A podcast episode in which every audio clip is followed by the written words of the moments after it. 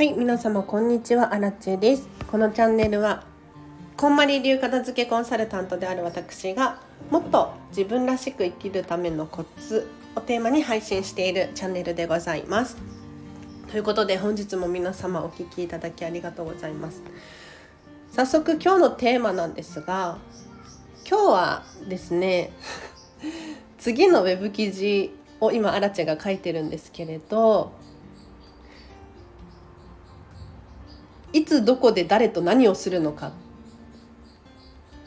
これがもしかしたら人生の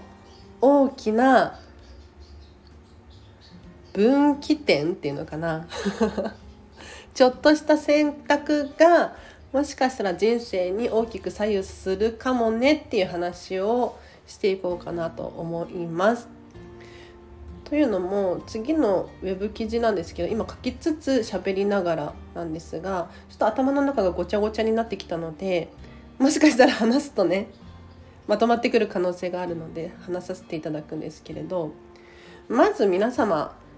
今日のランチ何を食べますか？今日のランチ何食べましょうね？まあいつもと同じメニューにするっていう人もいればお仕事って忙しいってなってくるとこうパパッとそばを駆け込んだりとかする場合もあると思うんですけれど、まあ、何かしら理由があってお昼ご飯ランチって決めてると思うんですよ。うん。で残り物があればそれを食べなきゃいけないしお野菜腐りそうになってたらもうそれ消費しなければならないし、まあ、いろんな理由がありますと。でそこでもう一つ皆様に質問なんですけれど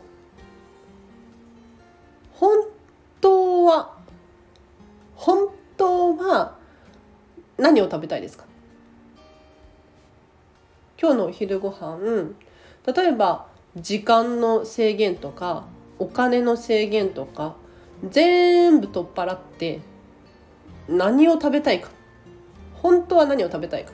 ねまあ、人それぞれ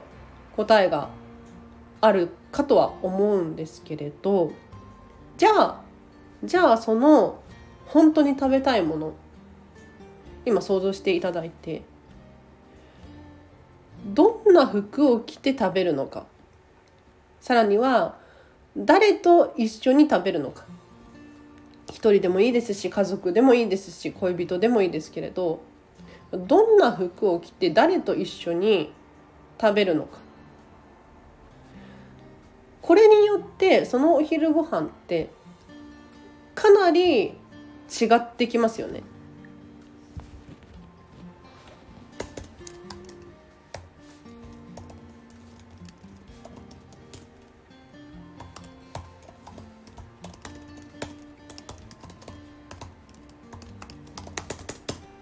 そう。でそもそものなんですけれど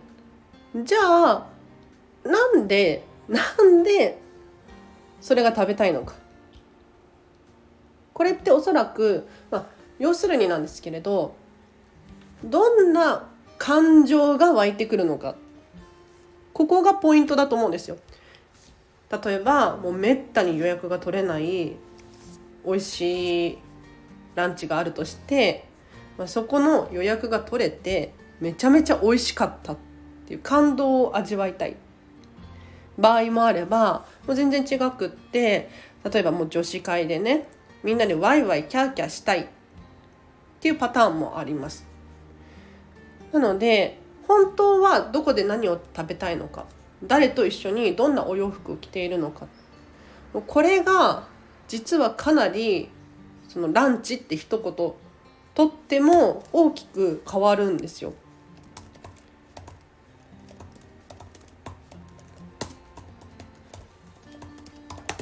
今ねメモりながら。で今日のポイントなんですけれど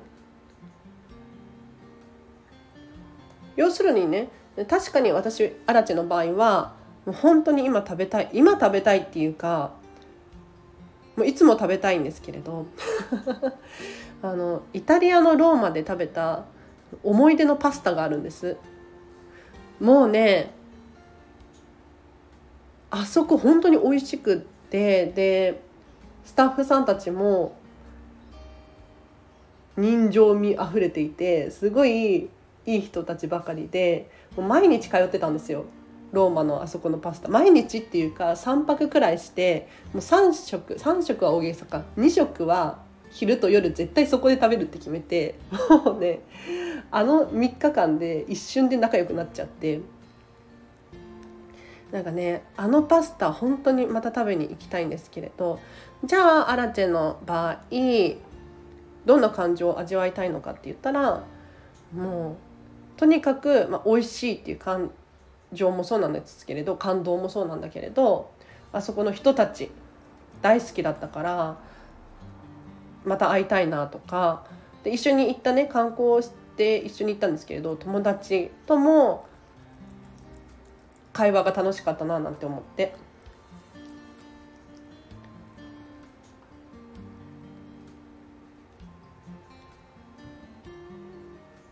なので結局ねランチが食べたいっていうのは確かにその美味しいランチが食べたいっていうのもあるんだけれどそれに伴ってどういう時間を過ごしたいのかとかどういう感情を味わいたいのかだったりとかもうとにかくお仕事夢中になってるっていう場合はパパッと済ませたいっていうこの欲求があるわけじゃないですか。そしたらそれを叶えるためにお蕎麦にしようかなラーメンにしようかなラーメンは並ぶこともあるかもしれないけど分かんないけど とにかくパパッとサンドイッチで済まそうとかあるかもしれないですよね。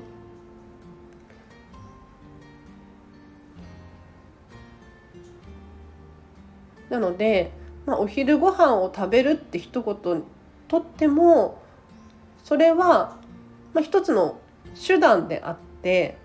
例えば友達と会うための口実かもしれないしまあ、もちろん空腹を満たさなければならないっていうのもあるんですけれどまあいろいろな要素があるんだよ。でこれをね私たち普段毎日ねお昼ご飯食べるじゃないですか、まあ、食べない時もあるかもしれないんですけれど食事をするっていうこの日々のまあ日常の出来事って割とないがしろにしてしまう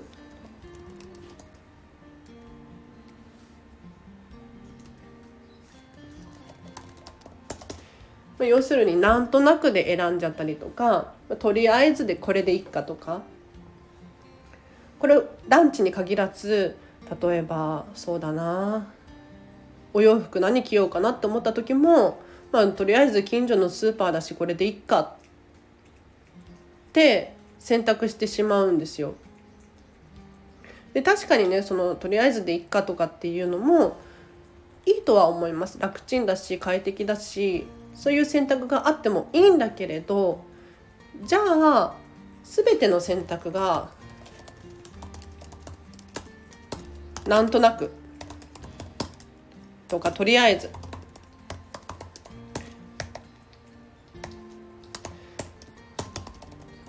になってくるとこれはいよいよこう人生が大きく変わってきてしまう。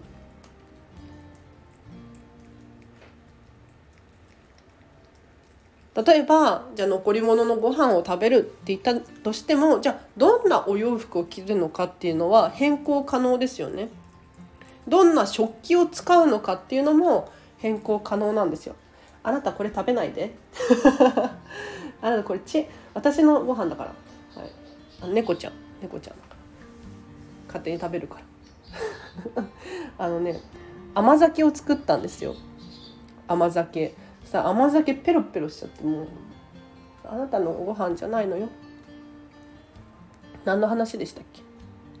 いやなんとなく選択をしてしまうとなんとなくになっていってしまう。そうじゃなくてお昼ご飯食べる。お家でお昼ご飯一人で食べるってなってもじゃあ飲み物一緒に何を飲もうかっていうのも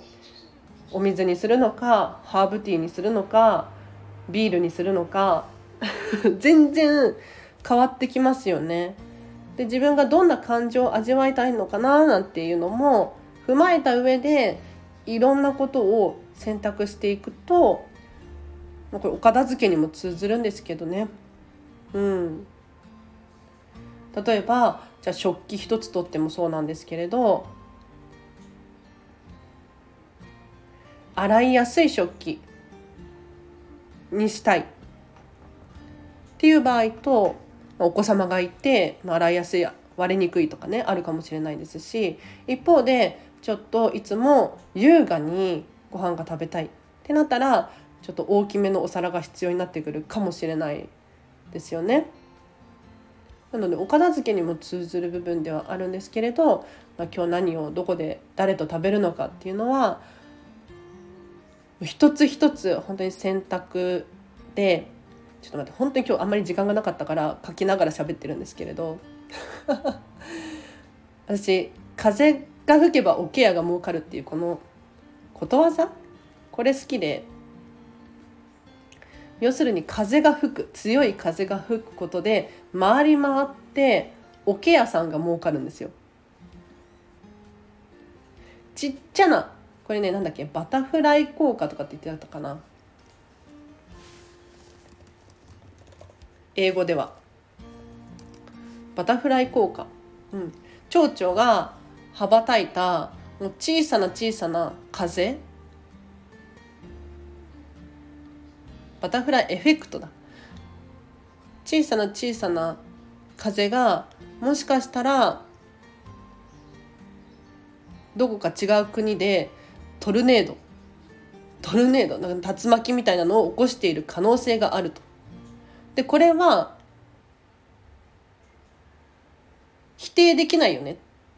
ていうことなんですよ。だから日々の選択今日スーパーに行くコンビニに行くってなった時にも運命の出会いがあるかもしれないっていうのは否定できないんですよ。否定するっていうのはもうか、えっとね、難しいんです。科学において。否定するとかないことを証明するとかこれって難しいことなんですけれどちょっとした今日ねどんな服を着ているのかだったりとかどこで食べているのかだったりとか